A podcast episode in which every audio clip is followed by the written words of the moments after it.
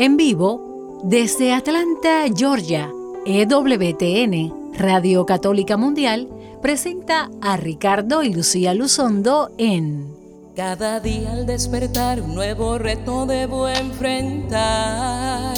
El amor alimentar, mi familia levantar. Cada día al despertar, un mundo hostil debo confrontar.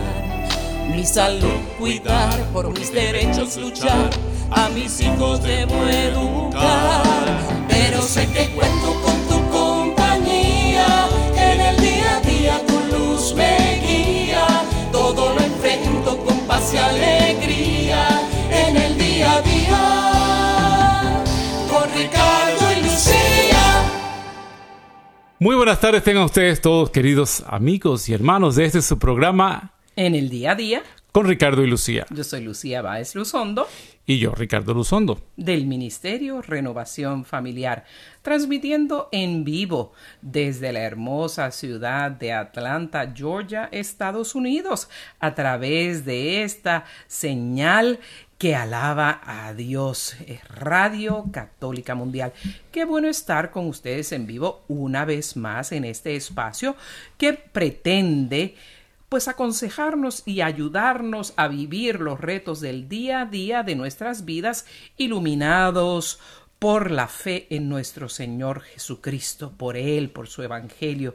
Por eso, antes de comenzar cada programa, queremos ponernos en las manos del Señor, siempre aconsejándoles que nos sigan a través no solo de esta señal en vivo, sino que de, a, a través de sus aparatos electrónicos, la aplicación de EWTN y también manteniéndose en comunicación con nosotros a través de nuestra página en Facebook Ricardo y Lucía.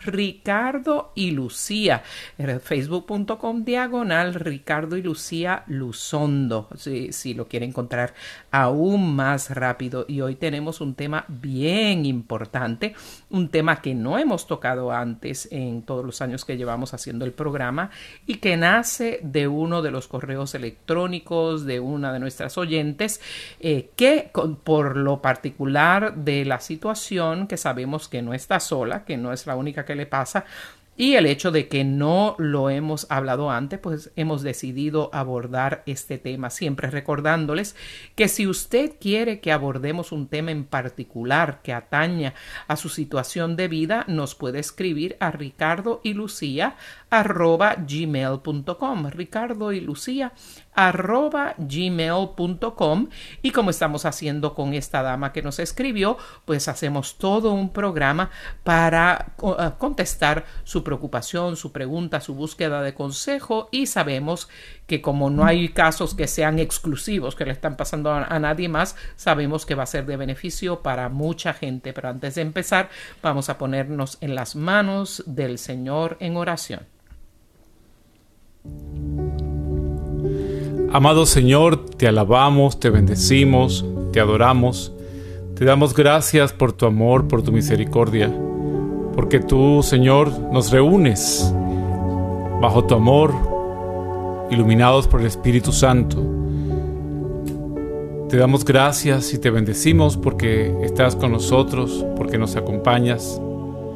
Queremos pedirte en esta tarde que llegues a cada hogar, a cada familia que está en necesidad, que está en distrés.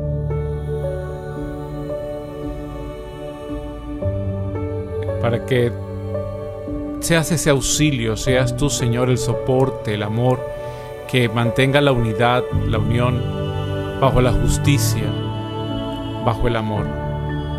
María Santísima, Madre de Dios, Madre nuestra, acompáñanos, Madre. Llévanos de la mano a tu Hijo, nuestro Señor Jesucristo. Amén.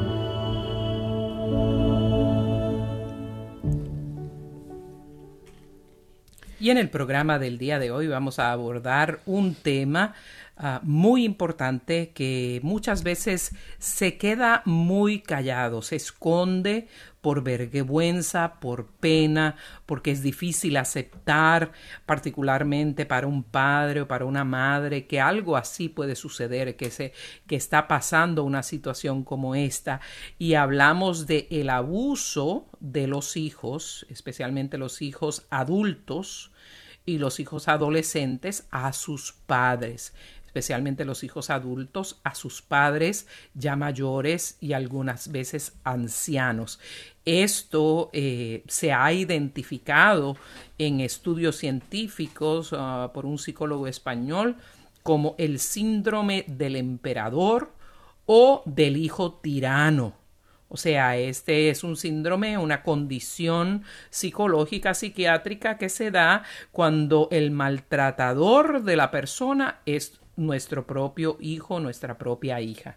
Sí, explicando que, que siendo una condición psicológica no quiere decir que es una enfermedad, eh, es algo realmente conductual, eh, emocional y desde el punto de vista educativo también, ¿no? O sea, no es como una psicosis que es una enfermedad, esto es una situación que parece y, se, se, asemeja a las enfermedades psiquiátricas, pero realmente es el resultado de una educación inadecuada o de una situación ambiental. O sea, la persona tiene responsabilidad de sus actos. Estos, estos hijos maltratando a sus padres, porque por ejemplo hemos dicho en otros casos que cuando hay un paciente que tiene un trastorno bipolar o que tiene una psicosis, generalmente estos pacientes que están enfermos eh, pueden agredir más a la persona que les da mayor cuidado, que muchas veces pues es la mamá. Pero en este caso no es un trastorno psiquiátrico, sino es una condición eh, producto del desarrollo social, del desarrollo personal de los, de los hijos, que pues como iremos desarrollando, muchas veces es responsabilidad de nosotros mismos, los papás, que no hemos establecido límites o que hemos sido unos padres demasiado tolerantes y no hemos puesto normas a nuestros hijos y que incluso ya después de grandes eh, les permitimos que nos controlen y nos manipulen. Y entonces, claro, cuando no se ha establecido estos límites, estos muchachos pues pueden convertirse, aunque llamamos esto, ese psicólogo que lo llama el síndrome del emperador o del, del hijo maltratador, pues aunque sea síndrome quiere decir que es un grupo de síntomas y de signos que, que, se encajan en una condición parecida, pero no queremos con esto decir que esto es una enfermedad eh, que hay que tratar, ¿no? hay que tratarlo, pero no porque es una persona enferma, sino una persona que está emocionalmente probablemente alterada pero que no es una condición que necesita medicina, que con dos pastillas se le va a mejorar o, con antidepresivos, sino que es el producto de una situación real, porque por eso eh, los casos que hemos visto y estamos, hemos estado buscando en la literatura después que recibimos este email de esta señora que nos cuenta que su hija ya de más de 30 años vive en su casa y esta señora le la mantiene, le cuida a los hijos y lo que hace es recibir maltrato emocional, maltrato psicológico por parte de la hija y entonces no sabe cómo manejar esta situación. Y como esto hemos tenido muchos otros casos que nos llegan siempre, como Lucía mencionaba, nuestro correo electrónico ricardilucía.gmail.com eh, arroba gmail.com, perdón, mucha gente eh, nos escribe con estos casos. Yo sé si usted está escuchando este programa, se siente identificado o identificada, le invitamos a que en el transcurso del programa, después de la segunda parte, después que vayamos al corte, eh, usted nos comparta su experiencia si quiere y nos llame por teléfono y, y nos comparta pues lo que usted pueda estar pasando. Y esta es una realidad que se está viendo muy frecuentemente en años recientes, pero no significa que, que no haya pasado por años. Esto viene pasando por muchísimos años.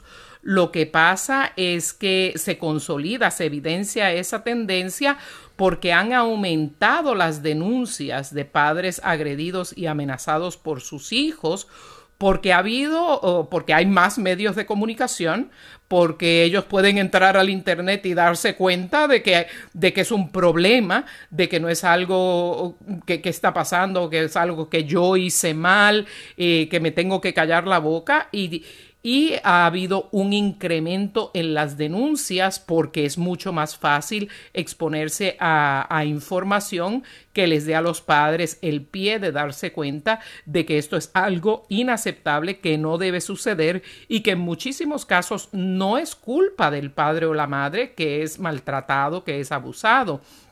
También los expertos tratan de explicar este fenómeno que es muy complejo, que, que muchas veces implica déficits en la educación de esos hijos, uh, algunas veces predisposiciones genéticas y también eh, yo diría que una de las más pesadas en estos tiempos es la influencia de una sociedad hedonista. ¿Y qué es hedonismo? Para decirlo muy sencillamente, es si algo me da placer, yo lo hago. El mundo se trata de mí, un mundo, un hedonista es por naturaleza una persona individualista, una persona egoísta centrada en sí mismo. Y eh, como sus necesidades son primero y su uh, lo que ellos piensan es primero, pues ese hedonismo es el que lleva eh, que, que están claro en nuestra cultura y que muchas veces estas últimas generaciones, eh, lastimosamente, de millennials y también de la generación uh, Z, eh, uh, por por la, misma era digital en que han crecido, una era donde la cultura está gritando, tú eres el más importante, tú tienes que hacer lo que tú quieras, tú tienes que hacer lo que te da placer, no te tiene que importar las demás personas y tu, propio bienestar, llevan a, muchas veces los jóvenes, especialmente en estos tiempos, a cometer esta, este tipo de, de errores y atrocidades, diríamos. Sí, amor, y es que vemos, por ejemplo, en la parte educativa. En muchos sistemas más recientes se ha establecido esas aulas abiertas en las cuales si el niño quiere trabajar hoy, pues que trabaje. Y si no quiere trabajar y se quiere sentar a, dibujar, cuando todos los demás están haciendo el trabajo que tiene que hacer, pues hay que dejarlo tranquilo, que él haga lo que él quiera. Y es la intención de pronto es buena de no crear estrés y no producir en el niño una ansiedad que lo, que lo haga eh, de una manera ansioso, pero que pues tampoco es, también se va al extremo, que no tienen límites ni tienen ningún tipo de, de, organización. Entonces, eso lo hemos dicho muchas otras veces, cuando uno, si uno saliera a la calle a manejar y no hubiera luces, no hubiera eh, señales, no hubiera paso de peatones, no hubiera las, las flechas que te dicen por cuál calle debes circular o por cuál lado no, sería un caos. Claro, el signo de pare. A, a, los 10 minutos se, se trancó el tráfico y se han producido 300 accidentes y nadie va, o sea, no hay un orden. Eh, lamentablemente, pues, digo lamentablemente para aquellos que, que, piensan que uno no debe tener estructuras, el niño tiene que tener una estructura que tiene que adaptarse a ella porque no vive aislado, vive en sociedad. Y ese es el problema que también, pues, por eso hablábamos la semana pasada de los jóvenes que viven en aislamiento porque como no se adaptan y nos hemos educado de una manera que no se pueden adaptar a la sociedad o a las normas regulares, pues lo que hacen es aislarse. Tú, tú estás Para solo. satisfacer sus propias necesidades a su manera y a su tiempo. Sí, porque esa es la base que hablan, que no, que lo que te dé placer, lo que te guste. Si te sientes contento con esto, está bien. Si no te sientes contento con esto, pues no lo, lo hagas. Exacto. Y no, o sea, uno tiene que vivir ese proceso y esa es la maduración y el crecimiento que trae a estas generaciones actuales en los cuales, pues claro, cuando los padres te pueden producir, proporcionar el placer que tú quieres, está bien. Pero, pero cuando si no, ya no son ya no generan el placer que tú deseas, entonces se pues vuelve en contra de ellos mismos. Claro, porque hay que atenderlos, ya no, de, quizás ya no trabajan, eh, pues pueden costar dinero, pueden, la persona mayor tiende a ser un poquito más rígida en su, en su conducta,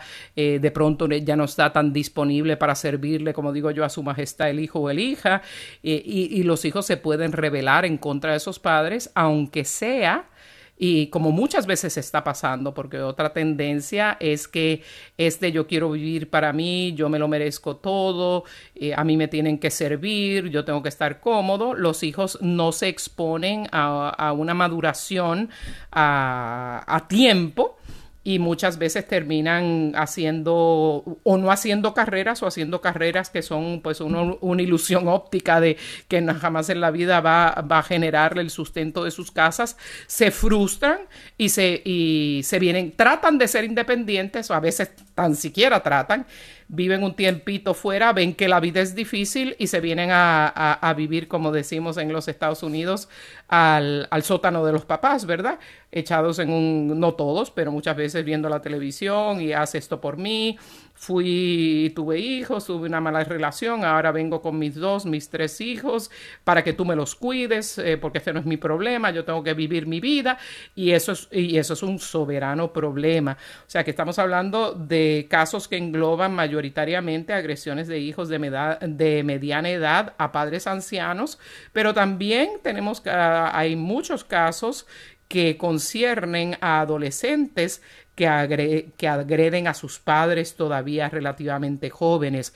Y todo esto nace de y se, se, magnifica en estos tiempos en que el hedonismo, el placer y mi propio bienestar y lo que me haga sentir bien eh, es, es, lo que rige en vez de las verdaderas responsabilidades de la vida.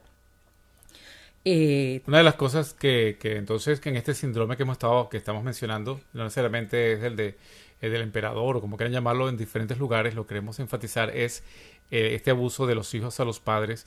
Eh, una de las cosas de la base de esto que se ha perdido es el sentimiento de culpa que es la base de, de, esta situación. O sea, hemos, que, hemos también en, en, el sentido del placer y de que los niños no se, no se asusten, de que los hijos no se sienten traumatizados de, de nada, pues hemos, hemos eliminado diciendo que es un concepto religioso, retrógrado, anticuado el de sentir la culpa, que la culpa es solamente una decisión personal.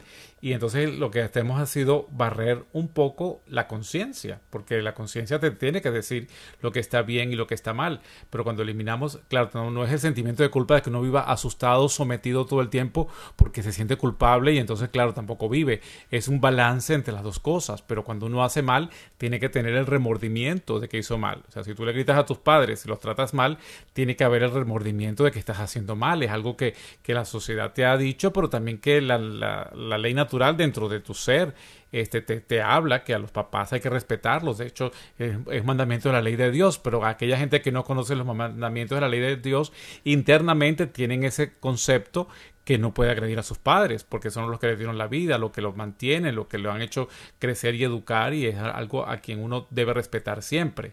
Entonces, en este caso, se ha barrido con esta sociedad todo lo que es el sentido de, de, la culpa. Cuando antes el mensaje social, quizás en los tiempos de Ricardo y yo, hacia atrás, el mensaje social, la normativa, era que nuestros padres teníamos que respetarlos y que teníamos que, cuidarlos y que no podíamos agredirlos, pero ahora se ha convertido en, en, en, todo lo diferente, un mensaje que ha calado y ha cambiado nuestra sociedad completamente. Y ese, ese, ese, ese esa falta de conciencia porque quieren borrar tanto el sentimiento de culpa que eh, llevan a las personas a hacer este tipo de fechorías. En algunos casos sí puede haber condiciones emocionales donde una persona sea un psicópata, que un psicópata, tú eres médico, explícalo tú mejor. No, la sociopatía, precisamente la base de esa enfermedad es que no hay sentimiento de culpa. O sea, estos niños que pueden tener esa, esa condición,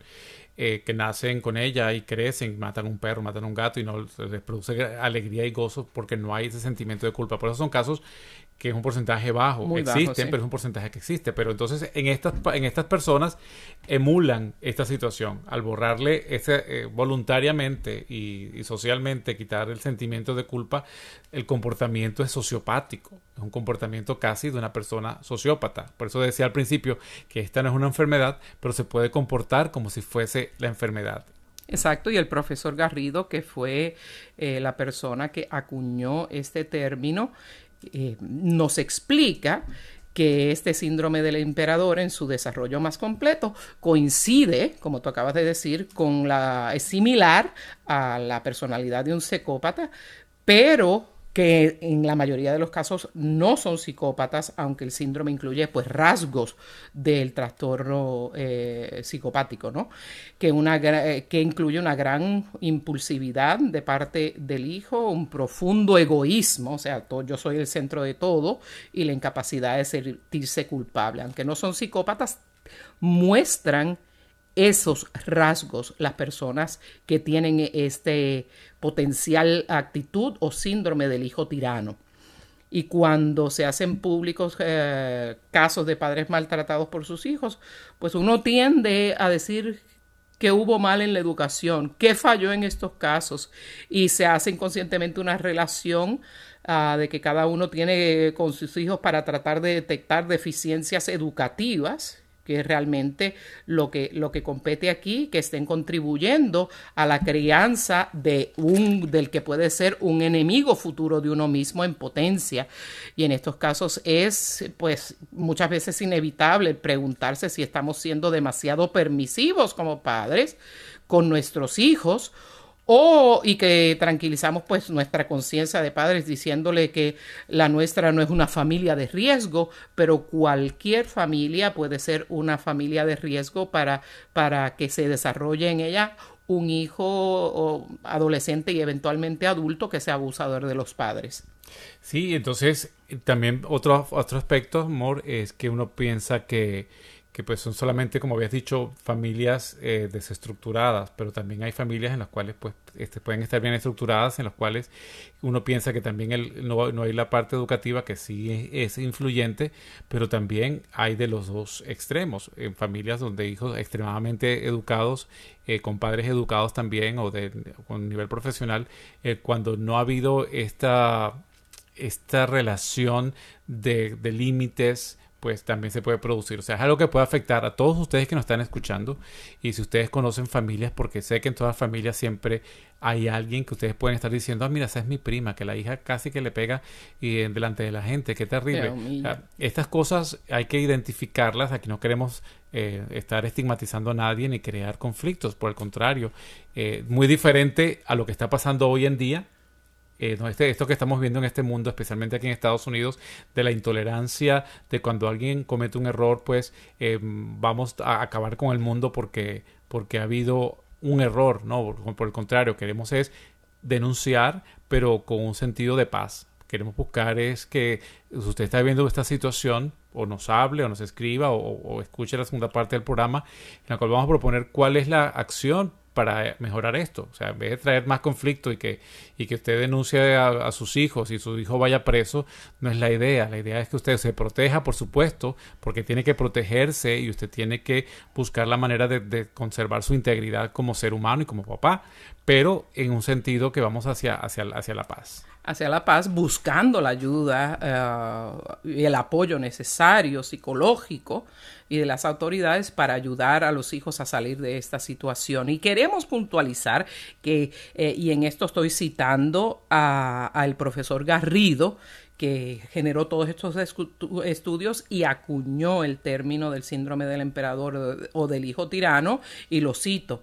Y él nos dice que la causa del síndrome del emperador no son los padres permisivos. Eso puede influenciar, pero no son necesariamente los padres permisivos. un padre excesivamente permisivo tiene como resultado un hijo caprichoso e irresponsable, pero no necesariamente a un hijo violento salvo que a esa permisividad implique una falta mínima de atención, en cuyo caso pues ya estamos hablando, claro, está de padres negligentes, que son una forma de maltrato, no estamos hablando de eso. La violencia hacia los padres exige que el hijo no haya desarrollado la conciencia, como tú mencionaste, Ricardo, o, sea, los principios morales que incluyen el sentimiento de culpa, y nos explica el doctor eh, que esto puede también introducir el matiz de la predisposición genética. La, esta violencia del síndrome del emperador se basa en dos aspectos. El primero, una predisposición constitucional consistente en tener muchos problemas para sentir emociones morales y por ello para desarrollar la conciencia. Y segundo, un ambiente que no es lo suficientemente apropiado para inducir a ese hijo al autocontrol Y el doctor Garrido nos insiste en evitar la crítica a esos padres, eh, especialmente, y nos cita en una sociedad que fomenta el egocentrismo de los emperadores. La inmensa mayoría de los padres fracasarían al, intento de hacerlo porque estamos viviendo una, cultura que apoya ese hedonismo de, de, estos hijos emperadores o estos hijos eh, tiranos. Sí, pero yo insisto de todas maneras que igual nosotros como padres, como en esta sociedad que nos ha tratado de imponer eh, que hay que felicitar, que hay que aplaudir, que hay que aprobar a todas las acciones de, los niños, estén buenas o malas, eso pues desajusta el concepto moral y el concepto de, de conciencia de bien y mal en los niños. O sea, uno tiene que a lo que está mal, decir que está mal hecho. Claro, y eso fue fomentado, tú siempre lo explicas y vale la pena eh, recalcarlo, esta, esta ola psicológica de cómo tratar a los hijos que se desarrolló en los años 90, ¿no? Eh, sí, ya empezó en los 70, cuando empezamos este mundo de los hippies, tú sabes, y esto de que no había que los niños este, eh, traumatizarlos al regañarlos o traumatizarlos al decirles que las cosas estaban mal hechas, que no se les podía eh, traumatizar y lo que hemos creado pues son generaciones que cada vez pueden a sus propios hijos como no tuvieron el modelaje de, de, estructuras, pues ellos tampoco pueden estructurar a sus hijos y cada vez de pronto esto en las generaciones siguientes se va viendo con más dificultad. Eh, por eso nosotros eh, cuando hablamos de, de, la fe y hablamos a nuestros hijos de, de, la, de, los mandamientos, de la ley de Dios, eh, tenemos que seguir insistiendo que esta, esta catequesis que nace en la familia, no es la catequesis que impone la, la, escuela, la iglesia o la maestra, la catequista, es la catequesis que nace del hogar, que nace de la familia, que nace el, el, amor a Dios sobre todas las cosas y el, el respeto a los padres y el respeto a, la propiedad privada y el respeto a la dignidad de los demás, porque nos lleva, si, no, si uno no respeta a sus propios padres, ¿cómo puede entonces proteger y respetar a la sociedad? ¿Cómo uno puede eh, mm, exigir respeto y protección hacia las cosas que no son de uno.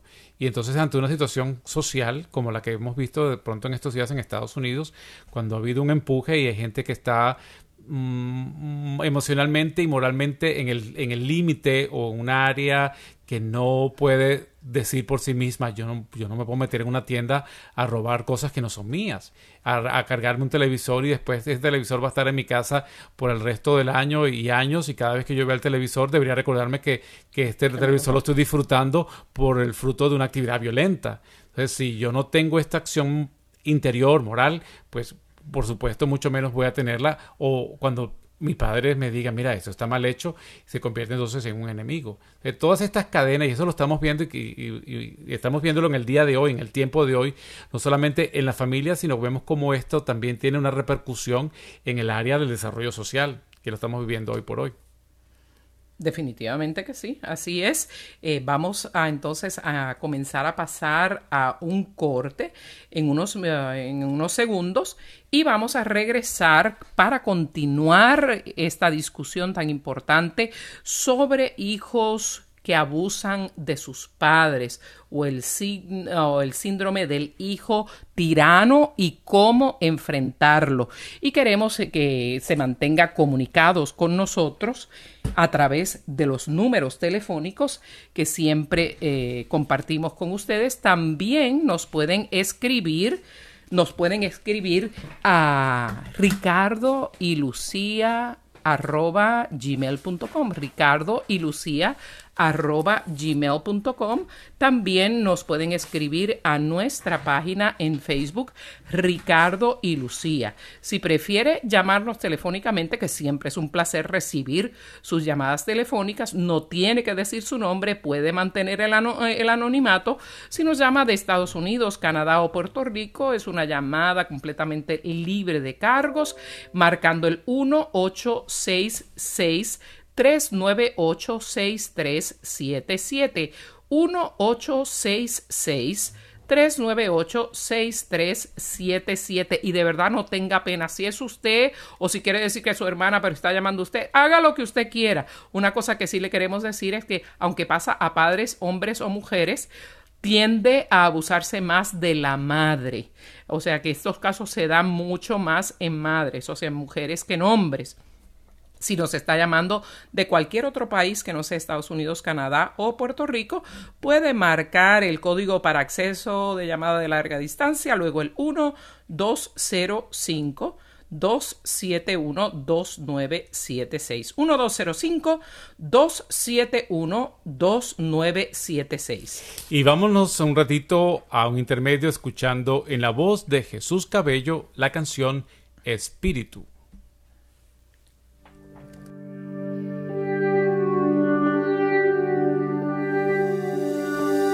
Espíritu, manda tu luz desde el cielo,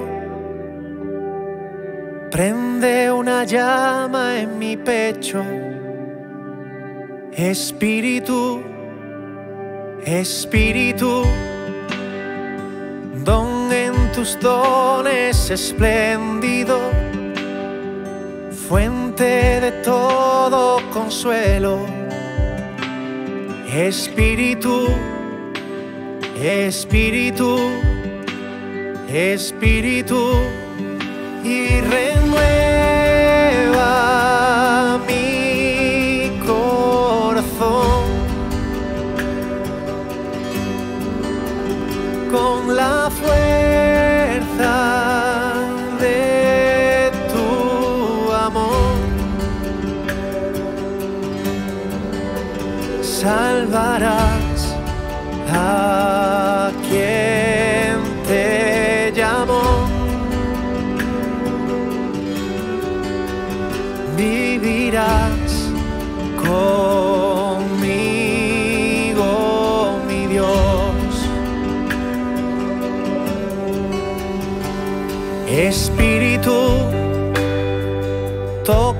el fondo de mi alma tráeme la paz y la calma. Espíritu, Espíritu, haz que sintamos tu gracia, gracia de fuego y de agua. Espíritu, Espíritu, Espíritu y renueva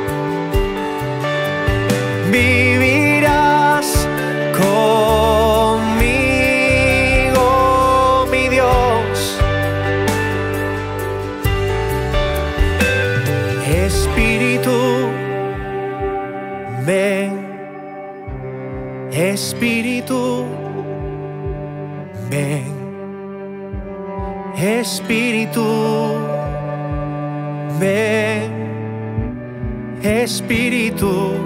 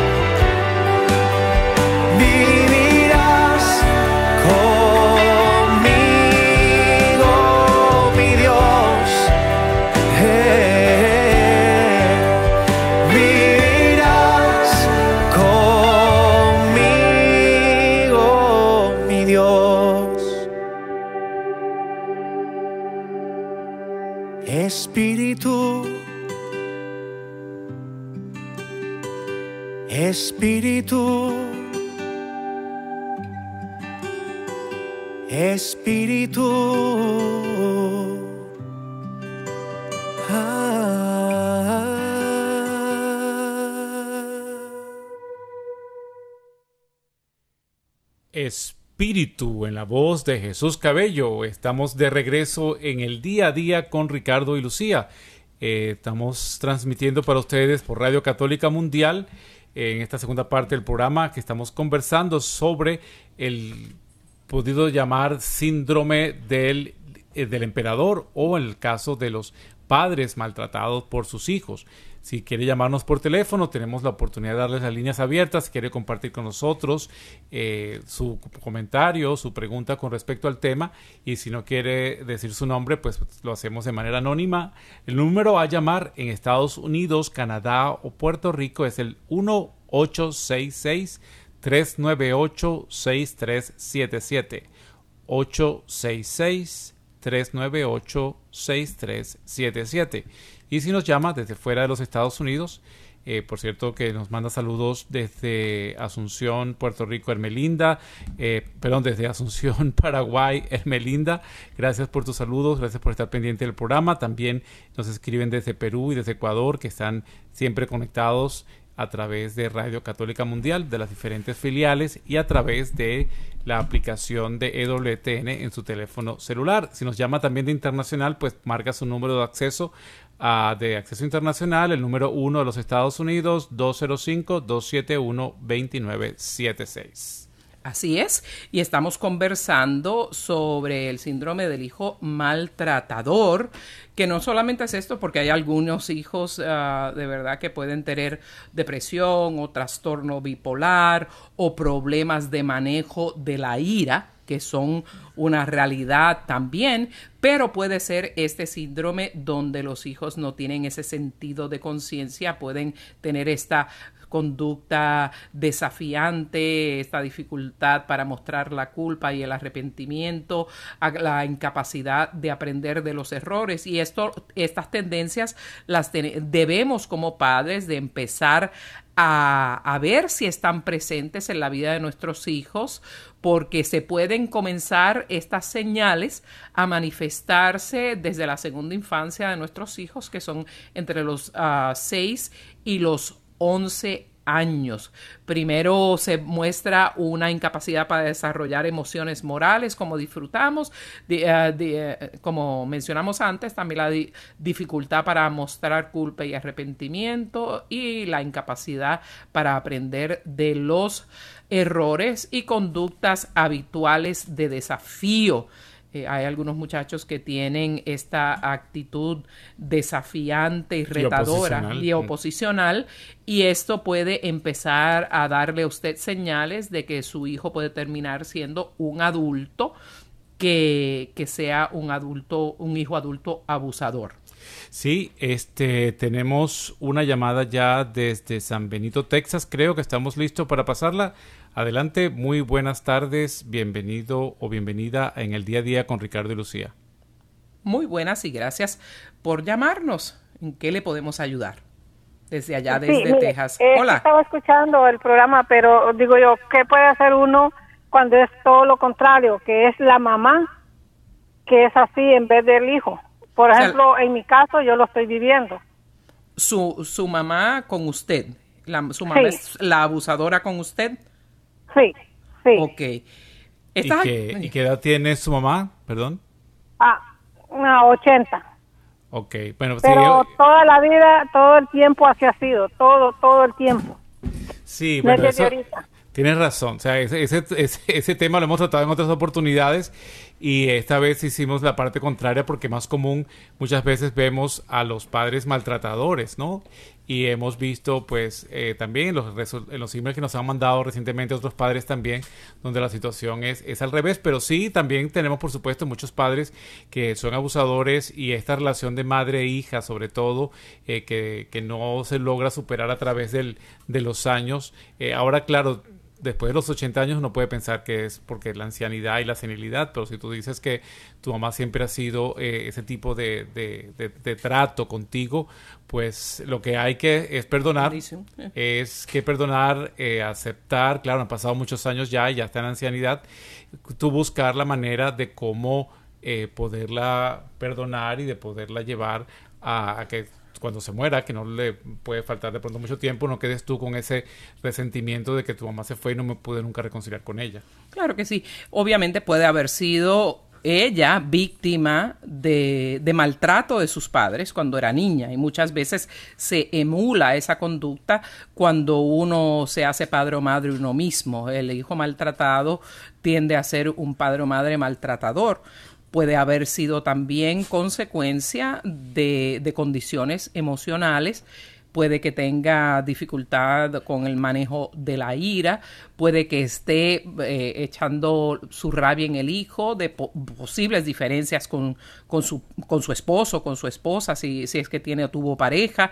Eh, todo esto puede ser influenciable y esto llama entonces a una terapia familiar. Habría, nuestro consejo sería que llevara a su mamá a ser evaluada eh, de pronto ya a esta edad va a ser un poquito difícil eh, cambiar eso, pero a ser evaluada si es algo que se puede controlar eh, con, algún medicamento, pues, pues que se haga y si no, que usted vaya en esa terapia familiar a tener las los recursos y las actitudes necesarias para poder usted manejar y tolerarla a ella.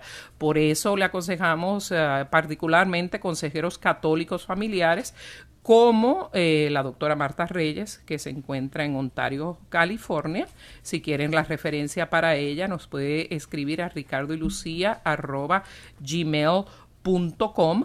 También tenemos a Lisbeth de Ayala, que se encuentra en el estado de Texas, que también hace consultas y tenemos unas cuantas personas más que les podemos referir. En el caso suyo, pues ese sería nuestro consejo, porque eh, no queremos ahondar muchísimo, porque es el, caso contrario al que estamos hablando, pero tampoco la queremos desascender. Y lo importante, como tú estás diciendo, Cielo, que un hijo maltratado puede ser un padre maltratador, es que tú estés pendiente que si eres madre ahora, tú no vayas a cortes ese ciclo y no vayas a convertirte tú también una madre abusadora de tus propios hijos. Entonces, lo que te recomendamos en este momento pues es eso y sobre todo que puedas conseguir tu paz interior.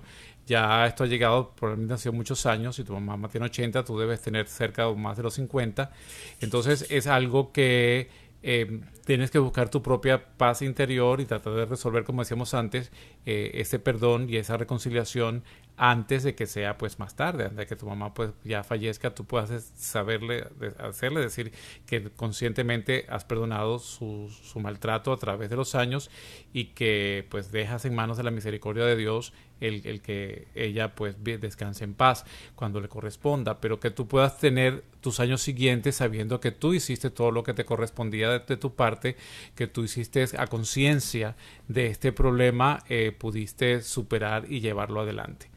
Gracias Belén por llamarnos de San Benito, Texas y seguimos con nuestra programación de En el día a día con Ricardo y Lucía eh, y repito los números de teléfonos, puede llamarnos en Estados Unidos, Canadá o Puerto Rico al 1866 398 6377 1-866-398-6377. Fuera del área 1-205-271-2976. 1-205-271-2976. Y ahora que mencionabas a la doctora Marta Reyes, amor, eh, aprovecho, puedo dar, porque ella nos dio permiso de dar su correo electrónico eh, para algunas citas que se pueden hacer hoy por el COVID, pues aunque esté a distancia, usted puede tener una cita eh, a través de los diferentes medios a través de la computadora, puede tener un cara a cara con, la doctora y una orientación. El correo electrónico de ella es doctor, o sea, de. Marta Reyes, th de Marta, doctor.martareyes, arroba al.com.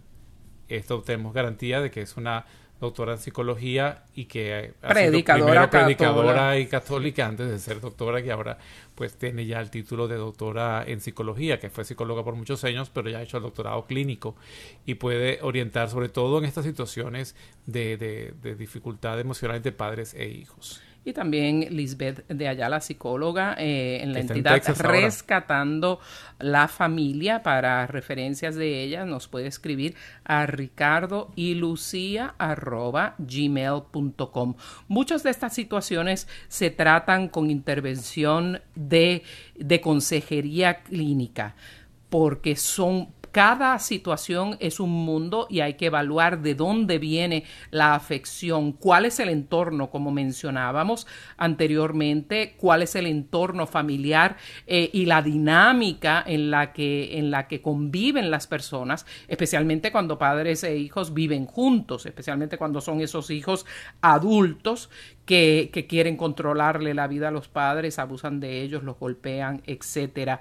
Eh, también nos preocupa mucho el papel de la televisión y los videojuegos, porque en, todo, en este punto coinciden todos los psicólogos de tratar este, eh, de explicar este cúmulo complejo de circunstancias que se dan en los hijos de, en los casos de estos, diríamos, hijos tiranos, que es que es importante dedicar tiempo a la educación de ellos.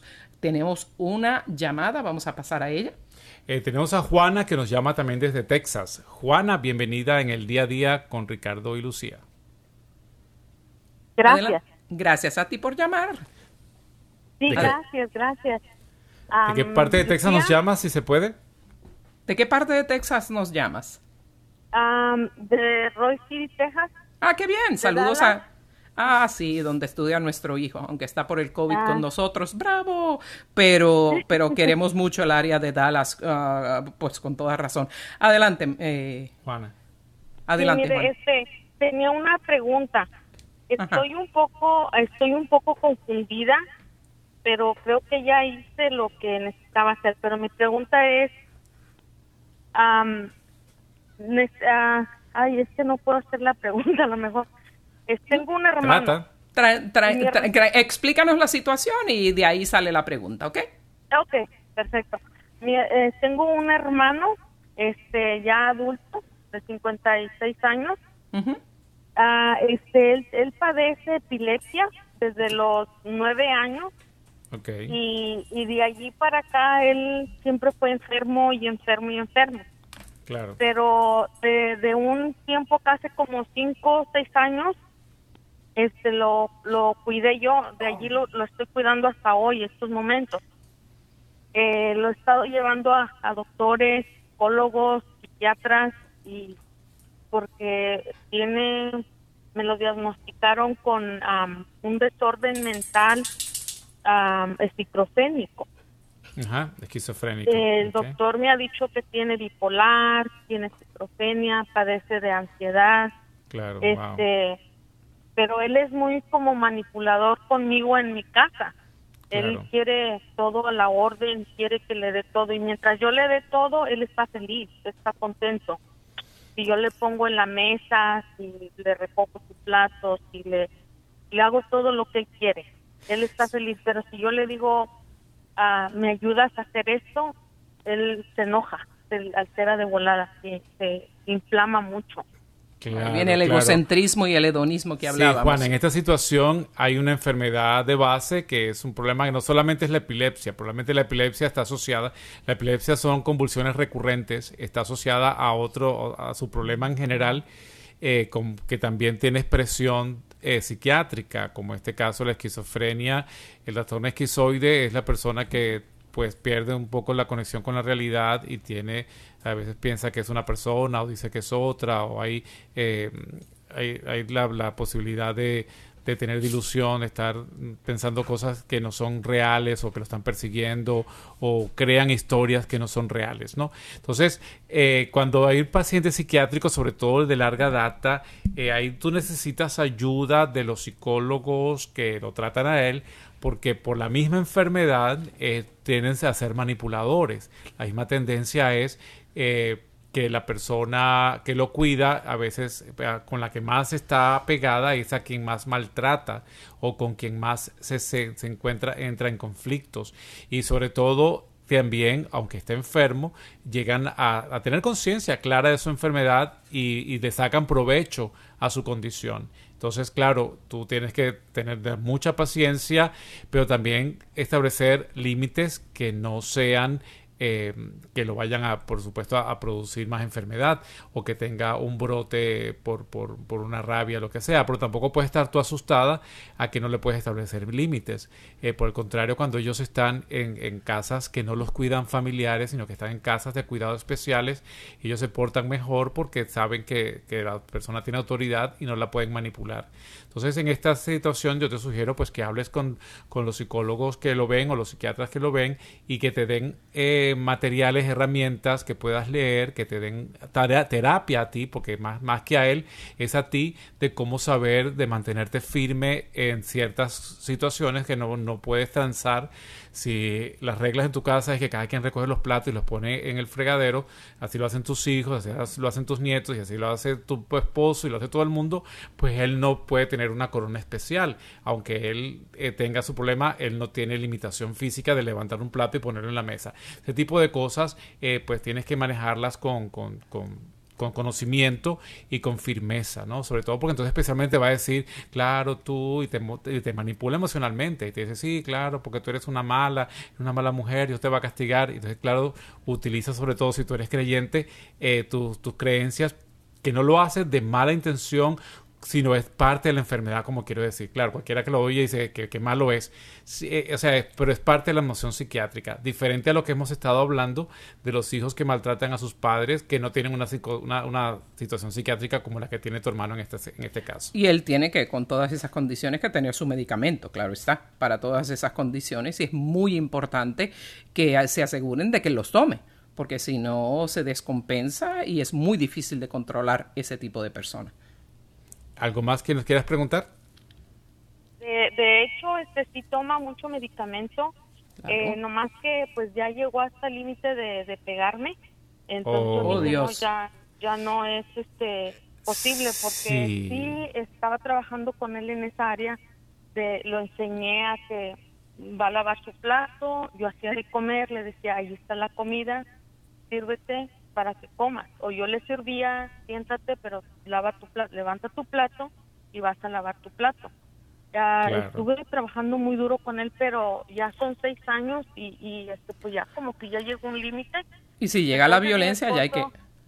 Claro. De, repente mi esposo, pues él dice, es que tu hermano sí sabe lo que hace, nomás que quiere tenerte a ti, a que le hagas todo y, y pues es que yo estaba en medio de mi esposo y en medio de mi hermano. Ahora, claro. Lo, lo puse en un lugar, como usted mencionó ahorita, en un lugar especial. Eh, pero era un lugar donde le daban nomás el medicamento, le daban sus tres comidas, le lavaban su ropa y le limpiaban su cuerpo. Actualmente le hacían todo. So, él nomás permanecía sentado. Y de ahí lo llevaban a un daycare para que tuviera actividades. Qué bien. Solo he visto que ha superado mucho, pero en este tiempo del coronavirus... Ha tenido que volver como, como que se estaba cayendo en depresión y, me habló la, la señora, me dijo, tu hermano se salió y no sabemos para dónde ganó. So, yo ya no podía estar tranquila. hablé otra vez, me dijeron, ya lo encontramos pero necesitas venir por él, ya no lo podemos tener aquí. Sí. Bueno, pero igual tienes que conseguir otro lugar, este, porque ya realmente, y sobre todo si está descompensado ahora, que tiene depresión y eso, pues te va también a distorsionar tu dinámica familiar con tu esposo y tu, y tu, familia.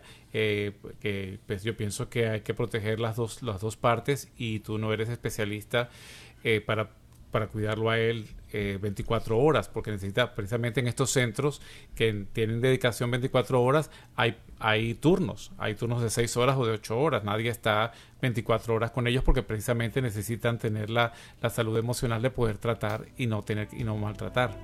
Ah, es bueno que ya el punto con la agresividad hay que institucionalizar a la persona porque ya es demasiado para una persona ah, no competente médicamente para hacer eso 24 horas. Pero nuestro consejo para todos los que pueden ser abusados por sus hijos, primero no tenga pena o vergüenza porque no es su culpa. Influyen muchas cosas debe buscar evaluación psicológica, medicamento de ser necesario y que un buen psicólogo ah, clínico católico le pueda asistir. Pero tome acción porque nadie merece ser abusado. No es normal. Muchísimas gracias por la atención prestada, por su audiencia de cada miércoles y los esperamos como siempre la próxima semana a esta misma hora por Radio Católica Mundial. En el día a día, con Ricardo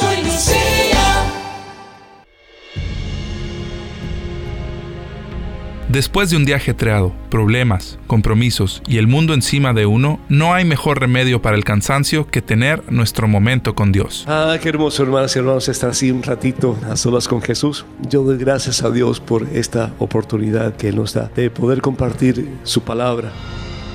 Y si estamos en caminos desviados, si realmente ponemos nuestra confianza en el Señor y le permitimos que nos cambie, Él nos da Espíritu Santo que nos levanta, que nos sana, que nos renueva, que nos libera. Ven y pasa una velada con Dios y el Padre Pedro Núñez en A Solas con Jesús, en vivo desde New Orleans, todos los martes y jueves a las 8 pm, hora del este de los Estados Unidos, por Radio Católica Mundial.